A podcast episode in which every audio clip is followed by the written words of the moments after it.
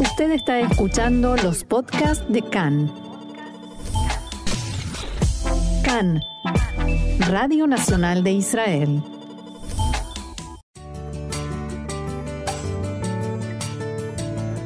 Bienvenidos, acompáñennos a recorrer la actualidad más allá de las noticias. Un año y medio después de la muerte del científico nuclear iraní Mohsen Fakhrizadeh, un nuevo atentado contra un funcionario iraní de alto rango en territorio iraní a plena luz del día en una de las calles más concurridas de Teherán.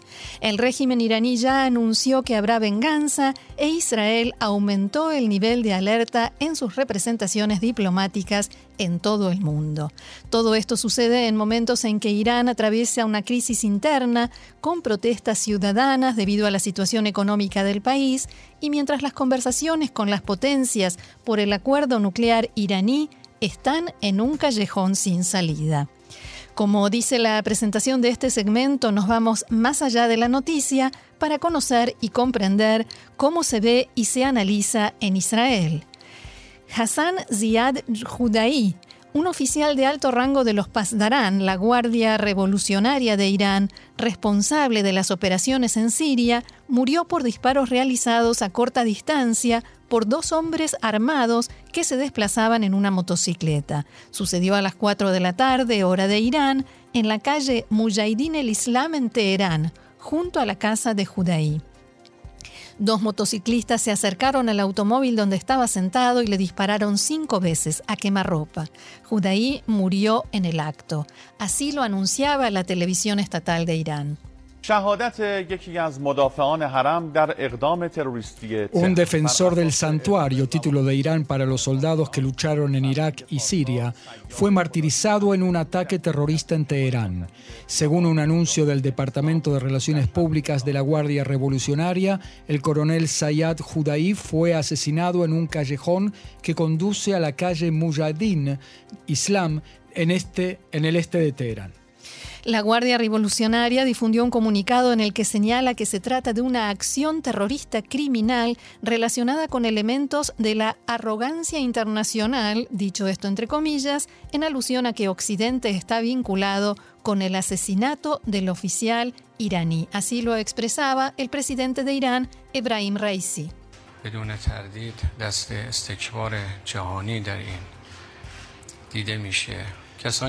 Sin duda, la mano de la arrogancia global es visible detrás de esto, asesinato del alto miembro de la Guardia Revolucionaria Hassan Sayad Judaí. Los que fueron derrotados en el terreno por la Guardia Revolucionaria quieren mostrar su desesperación e ira de esta manera. Hago hincapié en la búsqueda seria de los responsables de esto por parte de los funcionarios de seguridad y no tengo ninguna duda de que la venganza por la sangre pura de este gran mártir está asegurada. Poco después de conocerse la noticia, las autoridades iraníes anunciaron que habían descubierto una red israelí de espionaje y que arrestaron a sus integrantes sin especificar si tenían alguna relación con el asesinato de Judaí. El general de brigada en la reserva Yossi Cooper-Basser, investigador en el Centro Jerosolimitano de Política Pública ex jefe de la Unidad de Investigaciones de Inteligencia Militar de Tzal, dialogó con Khan sobre este tema. ¿Qué relación hay entre la noticia del asesinato del oficial y del anuncio de las autoridades iraníes perdón, que aseguran que atraparon a una célula israelí de espionaje? No, eh, Cooper Barcer no cree que haya alguna vinculación real entre las dos cosas. אם יש קשר, אז הקשר הזה הוא אה, המבוכה האיראנית אה, בעקבות החיסול הזה. Si hay alguna relación, esta entonces sería la vergüenza de las autoridades iraníes por este asesinato, el deseo de mejorar la imagen tras la acumulación de incidentes en los que el régimen queda expuesto como desprotegido y sin posibilidad de proteger a sus hombres, incluyendo dentro de Irán. ¿El oficial que fue asesinado era muy importante en la Guardia Revolucionaria, un objetivo destacado?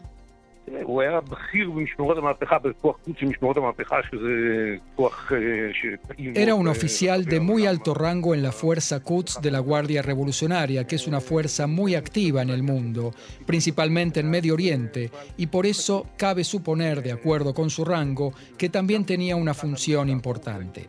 Esto también es un golpe para el régimen. Por supuesto que ya han recibido golpes más significativos, más fuertes. No es una persona cuyo nombre es conocido por todos los iraníes, como en su momento Soleimani o Fakhrizadeh, pero sin duda es una pieza importante en la lucha de la fuerza Quds por, por esparcir la influencia de los iraníes en Medio Oriente y por atentar contra Israel. Y ahora amenazan con una venganza e Israel debe reforzar la seguridad de sus representaciones diplomáticas y de los israelíes fuera del país.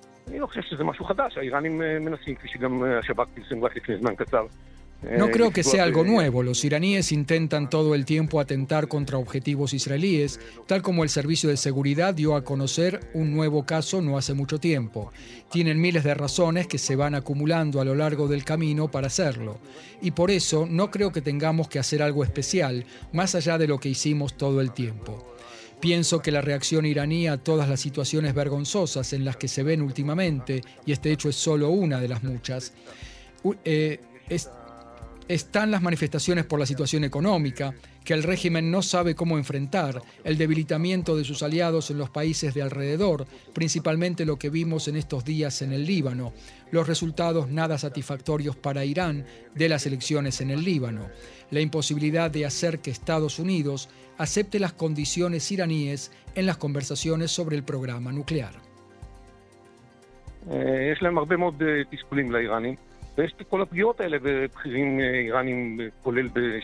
los iraníes tienen muchas frustraciones últimamente y todos esos atentados contra oficiales, incluso dentro del territorio iraní, y los éxitos de Israel contra los intentos de Irán de atentar contra Israel, y por supuesto los ataques en Siria, que vemos que continúan con toda la potencia. Todo eso es una seguidilla de frustraciones y lo que a mí me preocupa es que la respuesta iraní a eso es la intensificación del enriquecimiento de uranio a niveles altos en el marco del programa nuclear, que lo coloca cada vez más cerca de la capacidad para producir armamento nuclear. Respecto al acuerdo nuclear, Khan dialogó con el general de la Reserva Amos Yadlin, ex jefe de inteligencia militar, hoy en día profesor emérito de la Universidad de Harvard. Gantz viajó a Estados Unidos para coordinar posturas y la Fuerza Aérea se entrena para llevar a cabo ataques en Irán. Se escucha más cerca que nunca.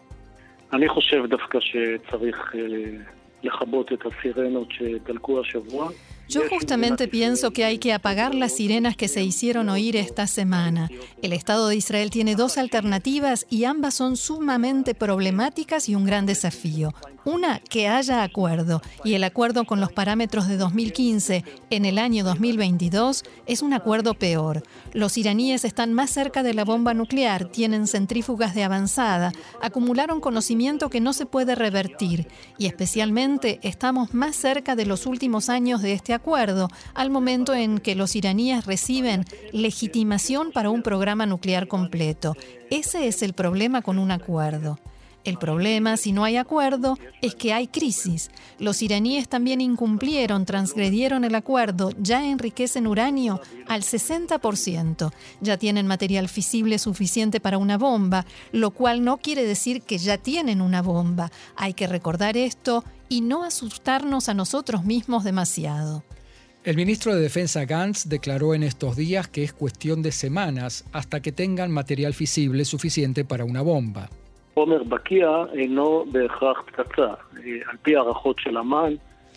Material fisible no es necesariamente una bomba. Según las estimaciones de la inteligencia militar israelí, se necesitan dos años desde el momento en que tienes material fisible hasta que realizas el procedimiento de convertirlo en armamento. Eso lleva al menos dos años y también esto, quien tiene buena información de inteligencia puede frenarlo. Entonces, ¿qué se hace mientras tanto?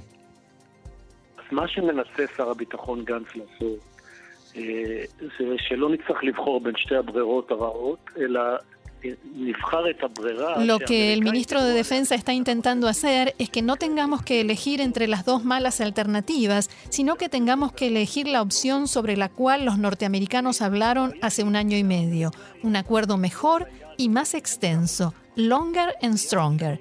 El problema es que los norteamericanos renunciaron a ese objetivo que ellos mismos se habían puesto.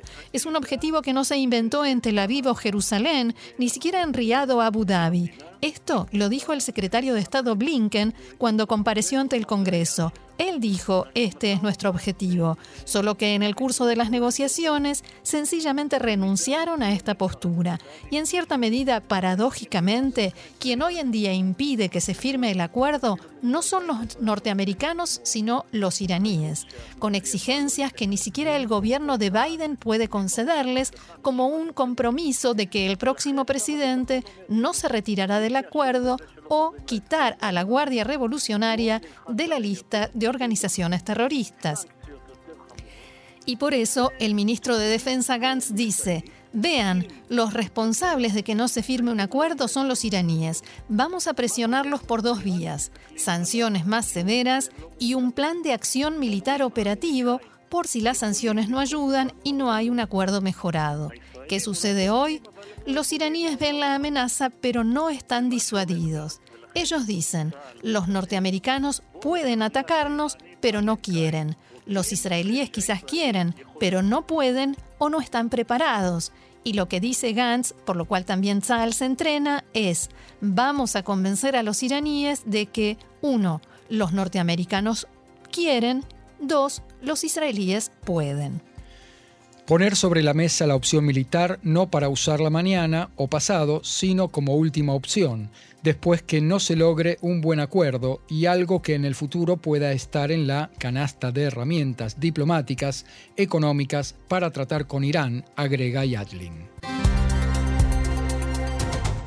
Continuamos aquí en CAN, Radio Reca en español, Radio Nacional de Israel. Veníamos informando sobre lo que sucedió en Irán en estos últimos días, lo que tiene que ver también con las negociaciones por el programa nuclear, eh, la situación dentro de Irán.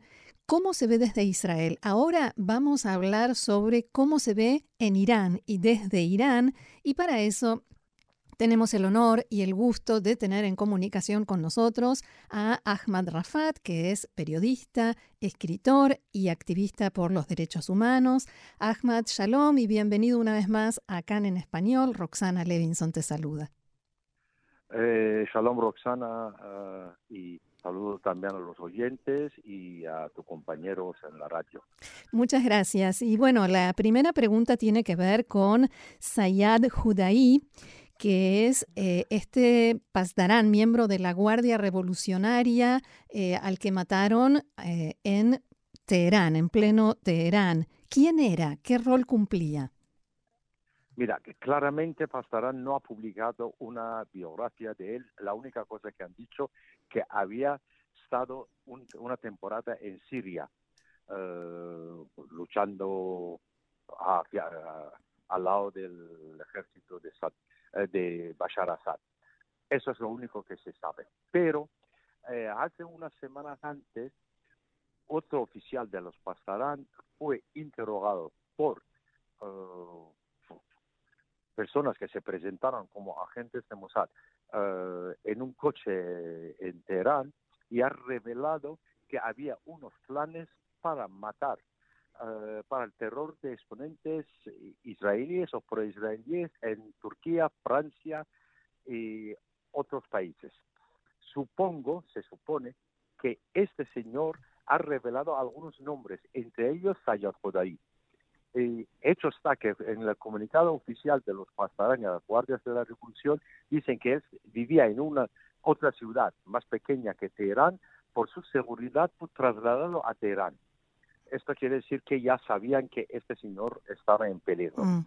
Eh, eso es eh, la, historia. Lo mataron, bueno, según eh, lo que ha publicado la prensa local, dos personas en un motocicleta, pero estaban acompañados por un coche que les cortaba y se huyeron, no ha encontrado nadie, pero unas horas después han dicho que han detenido un team de Mossad formado por cinco o siete personas, que tampoco se sabe cuánto era. Y no es la primera vez que Irán dice de haber detenido a personas que colaboraban con Mossad, pero nunca verdad, ni nombres, ni fotos, ni documentos, ni nada. Por lo tanto, hay dudas que si es verdad o para asegurar a sus oficiales de los pasarán de los servicios iraníes que nosotros, si alguien nos toca, inmediatamente reaccionamos y eh, los detenemos y todo eso. Mm. Este señor se supone que sea uno de operativos de acciones terrorísticas en el extranjero, sobre todo en Europa Occidental. Turquía y Europa Occidental. Ahora, el hecho de que el asesinato se cometa a plena luz del día en la ciudad de Teherán, aquí se dice que es una, zona céntrica de Teherán, no sé, eh, es como que deja al régimen en una situación incómoda, hasta se podría decir que vergonzosa. ¿La reacción tiene que ver también con eso y la, la venganza también te parece que va a tener que ver con eso en el momento en que llegue? Mira, eh, esto demuestra otra vez como en caso del asesinato del jefe de los eh, del, nuclear, militar iraní hace unos meses, que en una autopista fuera de Teherán y él tenía escolta y todo eso fue asesinado. Y por lo tanto demuestra otra vez, y atentados contra algunas plantas nucleares iraníes, demuestra que la seguridad iraní o fuerzas de seguridad iraní eh, lo único que pueden saber es reprimir a la oposición o a los que protestan por las calles, que su poder informativo es tan limitado que no pueden eh, controlar otras acciones o acciones más graves. Y por lo tanto eh, siguen amenazando, pero como en este caso de Sayad Judai, que hasta el presidente eh, Ebrahim Raisi, presidente de la República, ha dicho que no, es, sabemos que esto va a las fuerzas internacionales y todo eso, y feunismo, bueno, ha amenazado que esto no lo dejábamos en venganza, pero hasta que sabemos no ha habido nunca venganza contra estos atentados, que no, no conocen quién fue, no saben prevenir, por lo tanto demuestran una deboleza y de una fuerza de seguridad que saben solo eh, detener a opositores internos, opositores que manifestan por la calle sin armas, sin nada, que su capacidades son muy, muy, muy limitadas. Precisamente sobre esto quería preguntarte, eh, pasando del tema puntual de este asesinato a la situación social y los problemas, eh, las protestas por la situación económica, las manifestaciones, arrestos e incluso algún caso de muerte de algún manifestante. Es muy poco lo que se sabe a nivel internacional. ¿Qué nos podés contar de cómo está la situación a nivel interno en este momento? Mira, hasta unos días, por tres semanas, ha habido manifestaciones en 10 regiones de Irán, en más de 50 ciudades, eh, por, eh, han empezado por el hecho de subida del precio del pan, como que ha subido en Irán, como otros países, pero en Irán han empezado a racionar la, el pan, la gente no podía comprar, querían dar una tarjeta para comprar el pan y todo eso, y la gente salió por la calle. Pero la cosa rara es que en esas manifestaciones de tres semanas no ha habido un eslogan económico gritado por los manifestantes, sino solo muerte a Jamenei, no queremos la revolución, queremos otro tipo de régimen, muerte a Raisi y todo eso. Por lo tanto, es una manifestación que empezó por causas económicas, pero que todo el eslogan era político, porque la gente ha llegado a esta conclusión después varias oleadas de manifestaciones y protestas que ese gobierno, este régimen, no puede solucionar. Por lo tanto, si quieren una solución a problemas económicos, tienen que pasar más allá de ese régimen, eh, cambiar de régimen. Y durante esas tres semanas se sabe eh, que eh, seis personas, por, al menos han sido matadas en, varios, en cinco ciudades, en una ciudad dos, eh, eh, más de 300 heridos y más de 300 detenidos. Eh, pero ahora, como después de tres semanas ya se ha bajado un poco la oleada de manifestaciones y, protestas, pero en Irán cada cuatro o cinco meses la gente vuelve y siempre en más ciudades, eh, en más regiones y con más violencia porque la gente ya lo tiene, eh, ya no puede más con la pobreza, eh, con las detenciones, con la represión y que no ve soluciones con ese régimen porque han, pasado, han tenido gobiernos reformistas, gobiernos eh, realistas y ahora radicales y siempre problemas se han quedado. Por lo tanto, quiere que ese régimen se vaya, que vengan quien pueden gobernar el país y mejorar la situación económica. Mientras tanto, Irán sigue invirtiendo recursos y esfuerzos, por ejemplo, en Siria, en el proyecto de misiles de precisión de Hezbollah. Y mi pregunta es, la situación de, en el Líbano, en la que Hezbollah y los partidos aliados a Hezbollah y por tanto a Irán perdieron la mayoría en el Parlamento. ¿Cuánto impacto tiene en el régimen iraní y cuánto se ha comentado en Irán? Mira, eh, ha pasado bajo silencio que han dado la noticia muy pequeñita que Hezbollah ha perdido y sus aliados eh, cristianos y eh, algún sunni han perdido la mayoría en el Parlamento. Y lo que lo que está subrayando la prensa iraní y políticos iraníes que la oposición a Hezbollah tampoco tiene la mayoría, que es verdad, nadie tiene el parlamento. Parlamento libanés será algo como el parlamento iraquí, que iraní perdieron ahí mucho más votos y que todo está bloqueado desde octubre del año pasado. En Líbano se supone que eh, todo está en las manos en 13 diputados uh, independientes que eran jóvenes que manifestaron, en, empezaron a manifestar. En 2019. Eh, Plaza de Martí, el eh, octubre de 2019. Estos con quién es, eh, a quién su voto tendrá mayoría y no se conoce todavía esto. El primer cosa será elegir el presidente del Parlamento que tiene que ser un chiita. Si estos votarán contra Nabi Berri, que desde acuerdos de Taller hasta ahora siempre ha sido presidente del Parlamento, que es aliado de Hezbollah, se elegirán otro chiita eh, eh, que está en contra de Hezbollah, ahí se sabrá que la crisis ha, tenido una, solución y también se elegirá otro cristiano no amigo de Irán y Hezbollah en las elecciones presidenciales de octubre eh, de este año, pero todavía no se sabe qué pasará porque todo depende de los votos de los independientes, porque estos son los que pueden determinar una mayoría. O el caos, porque si no votan ni con uno ni con el otro, es el caos. Sí, el desgobierno. Eh, pero mientras tanto, como te decía, Irán sigue invirtiendo recursos y no le está yendo tan bien, ni, ni en Irak ni en el Líbano. ¿Hay, algún planteo? Eh, alguna vez nos contaste que la gente eh, manifestaba también en contra de esto. ¿Sigue existiendo ese planteo? Mira, es, Irán sigue invirtiendo en Yemen con los Houthi, en Líbano, en Siria, en Irak a favor de los Hashd al-Shabi, las milicias eh, chiitas pro-iraníes. Eh, mira, uno de los eslogans, todas las manifestaciones también de estas semanas, de las últimas tres semanas, ha sido, se voy a traducir en castellano, ni con Gaza, ni con Líbano, yo estoy dispuesto a morir solo para Irán.